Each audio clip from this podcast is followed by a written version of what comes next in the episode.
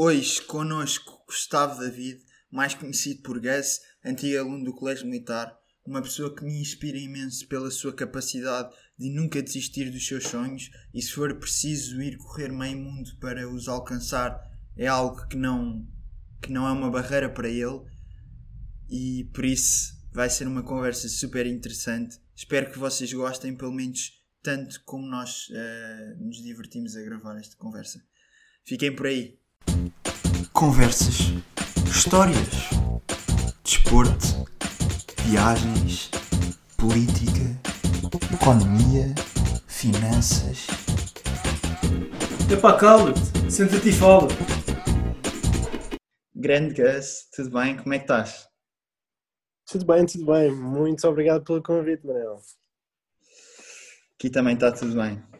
Olha, tu és piloto de, de linha aérea e ao contrário de, da maioria dos portugueses que, que, seguiram a aviação, que ou seguem o percurso pela Força Aérea ou pela Escola Civil em Portugal, tu decidiste ir tirar o curso para a Flórida depois de acabares o teu percurso no Colégio Militar.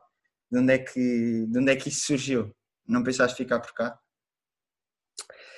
Eu, obviamente vi, vi, vi, as opções todas e na altura o mercado não estava muito favorável em Portugal e medindo as opções todas, a escola por onde eu fui nos Estados Unidos parecia, parecia a opção que mais oferecia assim, um, um trajeto linear. Eu sabia que se, se corresse bem o curso, se me portasse bem, tinha a opção de poder lá trabalhar e, e na altura também uh, exchange rates de dólar estava, estava favorável, portanto uh, acabava por ser mais em conta.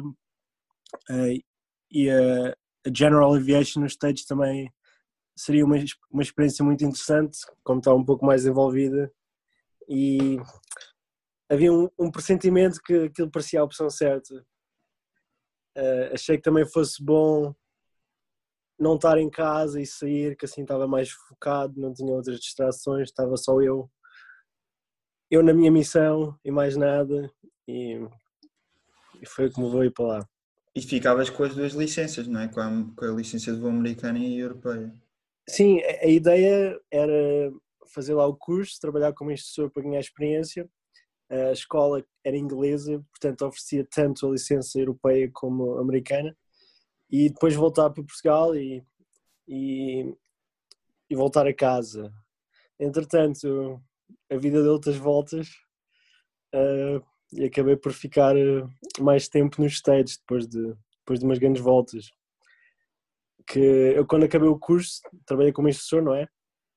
Depois acabei por eh, ir para a França, também dar instrução. Depois para a Indonésia, que era basicamente onde havia trabalho o que acabou por calhar muito bem. O Bali foi uma experiência muito, muito gira.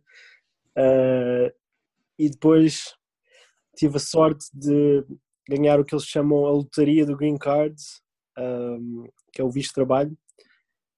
E então pude voltar aos Estados Unidos e abriu-se as portas para os jatos lá e, e cá estou.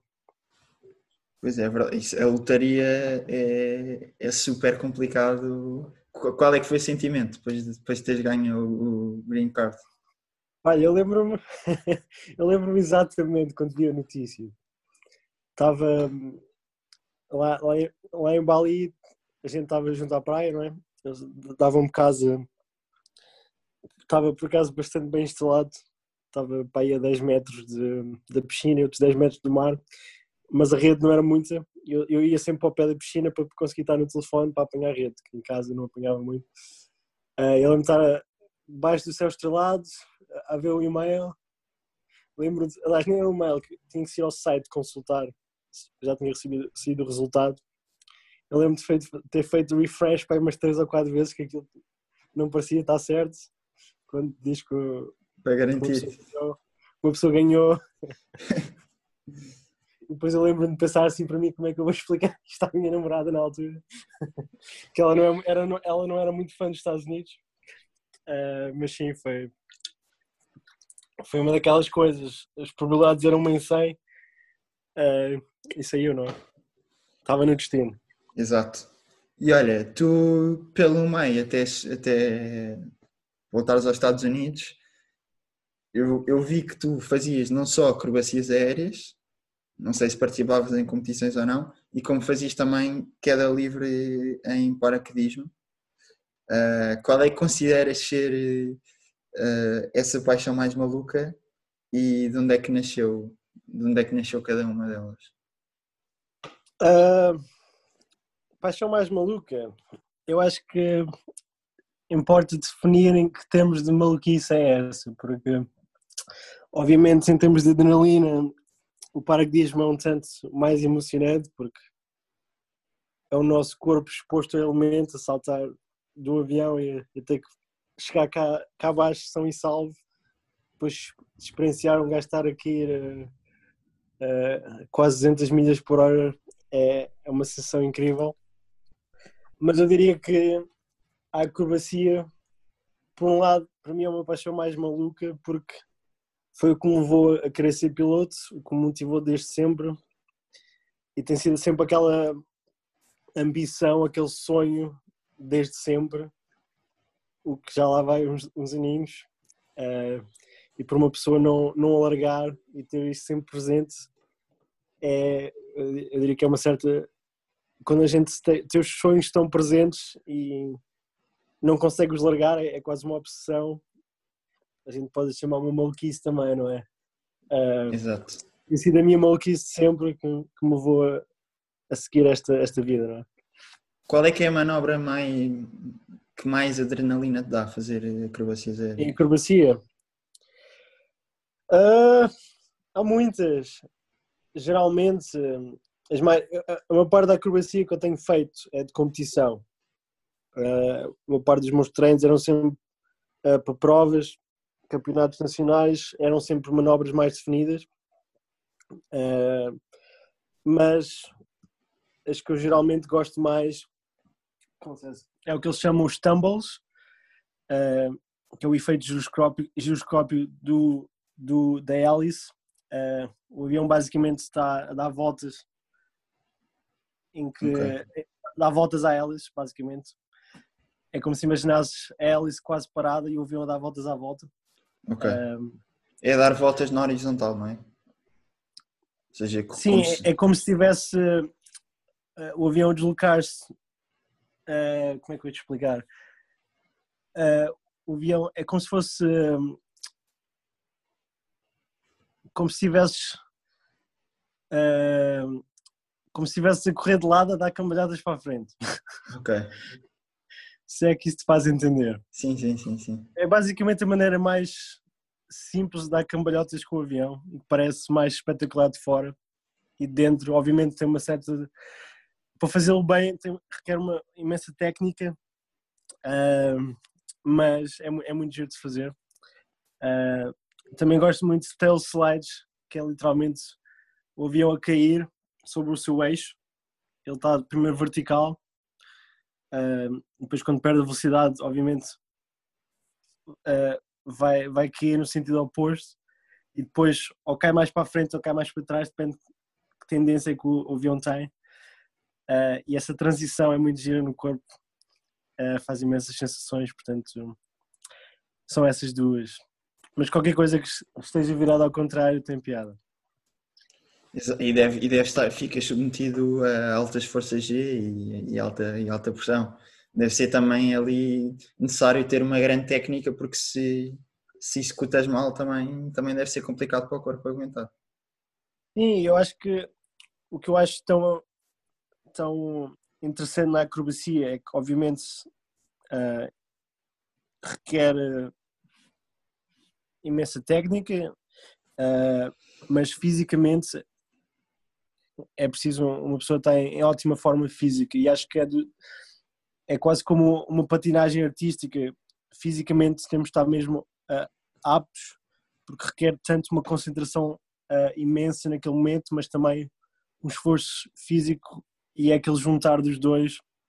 Eu sempre acreditei muito no equilíbrio uh, e tanto em termos de colégio militar, uma pessoa tanto ter aquela aptidão física, mas também intelectual e acho que a acrobacia uh, puxa imensamente por nós e sem dúvida é a coisa mais difícil que eu já fiz na, na, na vida e que há muito mais ainda para fazer e mais níveis para atingir e, e é sem dúvida um grande desafio. Exato. E olha, é, como estavas a dizer, foste para os Estados Unidos, mas segundo o, o que, que, já tinha falado contigo e também estive a pesquisar, tu não tens uma, uma base fixa, tens mudado de X em X meses de, de cidade. Qual é que é a maior dificuldade? De... Eu, eu, tenho, eu tenho uma base fixa. Aliás, a, a minha companhia é das que tem mais bases. Nós temos 19 bases. Eu, eu é que não estou muito fixo na base que poderia estar. Eu é que, eu é que escolho estar um, um pouco de um lado para o outro. Uh, portanto, eu, eu, é tendo, tendo a ser um pouco a exceção à regra. Mas sim, sem dúvida que a gente tem várias, portanto, pode mudar entre bases, é onde eu escolho viver. Eu é que, obviamente, sendo português, trabalhando nos Estados Unidos uh, e também ao longo de, dos meus últimos anos, os meus amores, as minhas paixões também têm estado por diferentes cantos do mundo.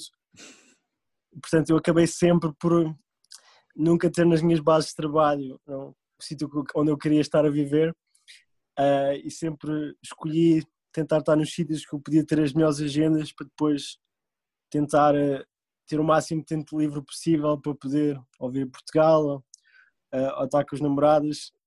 Basicamente eu é que escolhi andar um pouco de um lado para o outro para fazer a vida resultar nesse aspecto. Okay. Agora é que finalmente estou, estou, a tentar, estou a tentar assentar um bocadinho. Agora quando, quando o Covid passar, a ideia é, é eu consegui agora a transferência para LA, para Los Angeles, e a ideia é sentar lá. Passado 5 anos, quase, já está na altura. Já está na altura. Vamos ver como é, que, como é que corre. Exato, exato. Olha, eh, já também já tinha falado aqui com, com o Rosa há uns episódios sobre o projeto que também fizeste parte, eh, como um dos grandes motores. Eh, de onde é que nasce a ideia e o objetivo de fazer a Casa 409? Olha, a Casa 409 começou em continuação do, do Stratos 409. Uh, ambos são, são uma homenagem uh, ao nosso querido 409, uh, que nos, um amigo nosso que nos acompanhou durante bastantes anos no Colégio Militar e que infelizmente despediu mais cedo e o Stratos, o Stratos 409 foi o lançamento da barretina dele, do, do, no, do, nosso símbolo do Colégio Militar, em que lançámos a, a estratosfera. Ele também queria ser piloto e essa foi a nossa maneira de homenagear e de, de levar a voar alto. E mais tarde, uns anos depois, a ideia da casa por acaso surgiu um pouco antes. A gente foi. Começámos a fazer o, o fundraise três anos depois do, do Strados, mas eu lembro-me, um ano antes disso, eu lembro-me de ver um, um, vídeo de uma americana, ainda nova, que tinha ido para o Nepal e, e, construiu lá uma escola para ela. Uh, e ela era muito miúda, devia ter uns seus 20 anos, uma coisa assim. Obviamente, vindo dos Estados Unidos tem sempre outras, como é que eu vou dizer? Uh, projeção? Outras. Não percebi. Outra, outra projeção também, não é? Sim, outra projeção, outros, outros meios. Exato. Uh, mas sem dúvida que foi impressionante ver alguém tão jovem fazer isso. Eu sempre acreditei que a humanidade acaba por ser o mais importante nesta vida e, e sempre tive o desejo de poder fazer projetos assim e, essa medida sem dúvida que inspirou. E depois mais tarde surgiu então uma maneira de não só ter a ideia, mas conseguir torná-la realidade. Uh, tudo começou com uma festa até que eu tinha dado uma festa grande e foi simplesmente para celebrar a vida. Uh, e mais tarde lembrei gostaria de fazer outra e eu pensei assim, bem, se calhar uh, entre mim e o curso e se calhar para a próxima festa as pessoas pensam que estão a contribuir para, para a festa, mas se calhar estão a contribuir para a escola. E se calhar há uma maneira de conseguir uh, angariar os fundos para fazer o projeto. E entretanto falei com, falei com o Rosa, uma força nata de tornar as coisas realidade e de fazer as coisas acontecer. E a ideia aí puxa todo vapor uh, uh, com o apoio dele e depois com o resto do curso e, e acabou por ser o resto do colégio de, e de, das 444 pessoas que se, que se juntaram para fazer o projeto acontecer. E fizemos isso o fundraise no mês, que foi o recorde. E estamos agora à espera que que, que o Covid abrande para, para podermos tornar isso então uma realidade e deixar mais um uma memória ao Gustavo que, que é o que nos move a todos e, e esse é o objetivo, não é? Claro.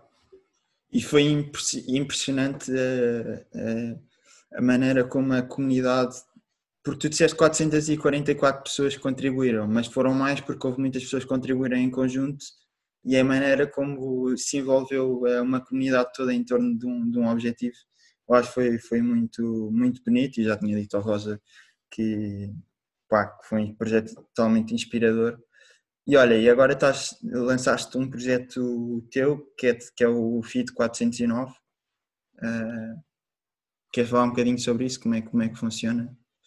Sim, uh, o FIT 409 uh, é mais uma vez inspirado pelo Gustavo. Uh, eu acho que eu pessoalmente eu, eu, dormi ao lado dele e tu eras o 411, certo? Correto, eu era o 411 no, no colégio e eu dormindo ao, ao, lado dele e partilhando o mesmo sonho uh, com ele sempre tive uh, como é que eu ia dizer, sempre senti um privilégio, já normalmente me sentiria bastante privilegiado de estar na posição em que estou, quando tens um dos teus melhores amigos que tem o mesmo sonho que tu e tu acabas por o conseguir seguir, mas ele não, já não está ao teu lado para o conseguir seguir. Uma pessoa acaba por ter muita a responsabilidade de também viver isso por ele. Um, e não só tanto não, na carreira profissional e nos sonhos de voar, mas também nas coisas boas que a gente pode fazer pelo mundo e que ele bem precisa. Um, e daí, é, com a história do Covid, um, toda a polémica que tem, tem, tem acontecido em relação a isto, um, é bom ver o mundo todo unir-se com, com, esse, com esse objetivo de, obviamente, abrandar o vírus e tentarmos superar isto, mas honestamente, depois de tanta polémica na televisão, depois de ver o mundo a mover-se tanto para esta causa, uh, ou não, para este problema, por um lado, eu senti uma hipocrisia tremenda de não ver o mundo a mexer-se também para outras coisas, que é o caso da fome. E quando vi, quando vi, eu, eu estava a acompanhar bastante a evolução do Covid e dos números, e quando eu vi a quantidade de pessoas que estavam a morrer por dia e crianças a morrer por dia uh, de, devido à subnutrição, a comparar com as pessoas que estavam a morrer do vírus, uh, a coisa estava totalmente fora de escala. E obviamente deve-se combater isto que nos está a bater à porta, mas acho que é importante manter a perspectiva, não só para também apreciarmos muito mais a vida que temos e a sorte que temos cá, uh, mas também acho que devemos sentir um pouco a responsabilidade de, de fazer, de, de, fazer valer a sorte que todos temos cá. E acho que a maneira de o fazer é, é equalizar um pouco aqueles que não têm essa sorte. E acho que foi essa a minha motivação de pelo menos tentar salvar 409 crianças uh, que se não fosse por isso não teriam a mesma oportunidade na vida, se calhar não iam estar cá, ou não vão estar cá. Uh, e quem sabe, obviamente, abrir mais os olhos a mais pessoas para não só apreciarem mais as suas próprias vidas, uh, mas também tentámos acabar, com, acabar de vez com este problema da fome extrema, porque obviamente vai haver sempre diferenças no mundo e não, não se pode fazer tudo, isto não é uma utopia, mas acho que já está na hora de acabarmos de vez com este problema, não há necessidade de estar a acontecer e acho que está, na, está nas nossas mãos, tanto nas minhas como nas tuas, como todos. Portanto, este projeto acaba por ser meu, mas o problema é de todos e acho que todos o querem resolver, mas às vezes não sabemos bem como. E eu acho que na dúvida faz alguma coisa, qualquer coisa é melhor que zero e daí ter avançado com isto e querer fazer alguma coisa. Sim, tens toda a razão. Olha, Guess, mais uma vez, obrigado aqui pela, pela disponibilidade e pela conversa que, que já vai longa e que tanto que é sempre interessante uh, e havia muito mais histórias e coisas para contar. Uh, portanto, era para te agradecer mais uma vez a tua disponibilidade. Espero que tenhas Sem gostado. Dúvida. Gostei bastante, principalmente da parte introdutória que pude fazer as perguntas que queria fazer a ti. Uh, eu, eu, eu, recomendaria que no futuro fizesse um, um, podcast sobre ti, também merece, depois destes 60 episódios uh, bastante consistentes, acho que devias escolher um convidado para te entrevistar a ti e, e partilhar um pouco às pessoas também o que é que é o Manel Valgueiras, não é? Acho, acho que vou partilhando um bocadinho em todos os episódios, vou acrescentando sempre aqui alguma coisa, uh, mas uh, um dia talvez, vamos ver como é que isto corre. Eu acho que o importante é encararmos sempre a vida de forma positiva e o que não acontece de bom hoje, se continuarmos a trabalhar, vai acontecer de bom amanhã. Uh, e eu disse, eu mandei-te uma mensagem uma vez, que eu lembro perfeitamente, porque, e eu gostava de deixar só isto aqui registado, porque quando eu entrei no colégio uh, tu foste graduado no ano a seguir, logo, ou seja, eras finalista, eu tinha 11 anos. E tu, as, as tuas responsabilidades era tomar, tomar conta dos mais velhos, isto tentando traduzir para a linguagem que toda a gente perceba. Uh, e no colégio nós tínhamos a mania que, pronto, que os mais velhos eram, eram os mauzões e eram. Pá, nós não tínhamos mais do que respeito, também tínhamos de ter algum medo sobre, sobre os mais velhos. E eu lembro perfeitamente de, de, no teu ano, que foi dos anos que eu gostei mais do colégio, já disse isso também, também ao Rosa, que era, que era o, o nosso graduado do, do, meu curso, de ter um, um, um, profundo, não era medo, era mais respeito, especialmente por ti e pelo, pelo Zé, que era o, o comandante da quarta, o, responsa o responsável máximo dos mais velhos. Uh, e a diferença enorme de perceber o que é que era o medo e o respeito, acho que também passou muito Uh, pelo menos a mim, marcou muito a, a, a, tua posição quando, quando eras graduado do colégio. E, e isso fez-me fez logo aos 11 anos ter, ter outra, outra noção também das diferenças e de como lidar com as situações e como é mais importante uh, conquistar as pessoas pelo respeito do que, do que pelo medo. E pronto, queria deixar isto aqui porque também é uma coisa que eu, que eu gostava de agradecer não, o prazer foi nosso. Uh, sem dúvida que havia tal, tal fama, uh, mas a gente fazia por tentar dar o máximo exemplo para então esse tal medo, não ser só medo, mas também respeito, porque uh, acho que essa é, essa é a grande diferença, é que quando se também dá o exemplo, mesmo estando numa posição acima, esse tal exemplo inspira os, os mais novos esse era o objetivo. Mas folguem saber. Exato. Uh, belas memórias. Não, acho que acho que e às vezes não é por sermos mais velhos que, que, que, os mais novos não é devem ser maltratados, porque eu nunca sinto que ninguém tenha sido maltratado, pelo menos enquanto, enquanto eu estive no colégio, não, nunca vi nada que, que achasse que estava a ser maltratado ou a ser vítima de, de bullying ou algo do género acho que acontecia coisas normais que aconteceria também em qualquer eh, escola pública. Alguns é, miúdos usavam uns com os outros, mas isso são, são coisas que faz parte. Uh, mas acho que não é por sermos mais velhos que devemos uh, descredibilizar ou menosprezar os mais novos e depois também tentei levar isso para quando fui eu mais velho uh, pá, tentar ouvir os mais novos, têm sempre coisas interessantes a dizer e um dia também vão estar numa, numa posição onde, onde de liderança e isso aí é, acho que para mim foi super importante no colégio e, e o teu curso marcou muito Uh, e acho que isso foi uma, uma, diferença, uma diferença enorme. Sim, sem dúvida que, que, não pensaria que nove anos depois ia estar aqui no, no teu podcast a contar histórias, a falar contigo. É sem dúvida. Eu depois, por exemplo, quando eu entrei na faculdade, cheguei a, a, pá, numa cadeira específica, acho que faltava-lhe só tipo essa cadeira, a ser da turma do, do Pereira, do teu curso. Muito bem, é isso. E então pá, e ainda mais, eh, pá, foi sempre uma pessoa super impecável e eu sei que ele vai ouvir isto e comentar em direto quando tiver a ouvir. Portanto, Pereira, um grande abraço para ti. E pá, e sempre.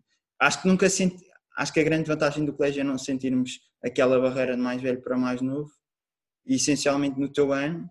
E eu lembro muito bem, uh, lembro muito bem da tua presença no colégio, e eu acho que que fez muita diferença, pelo menos para mim. Tanto o exemplo vem, tanto vem de cima para baixo como de baixo para cima e, e o mesmo acontece com a inspiração. E, e, quem está nas posições mais altas também uh, há de ser inspirado por quem, quem, quem está por baixo. É, é, um ciclo que nunca acaba uh, e uns precisam dos outros, não é? Portanto, estamos claro. todos ligados dessa maneira. Claro. Bem, guys. Muito bem. Muito obrigado mais uma vez. Um grande abraço, espero que continue tudo bem contigo. Igualmente, continua consistente e forte no podcast. Está a ser um gosto ouvir uh, e ver o, o, teu, o teu progresso. Uh, és dos mais novos que estão a inspirar os mais velhos, isso é, é um gosto. Obrigado, tá? um abraço. Então vá, um grande abraço.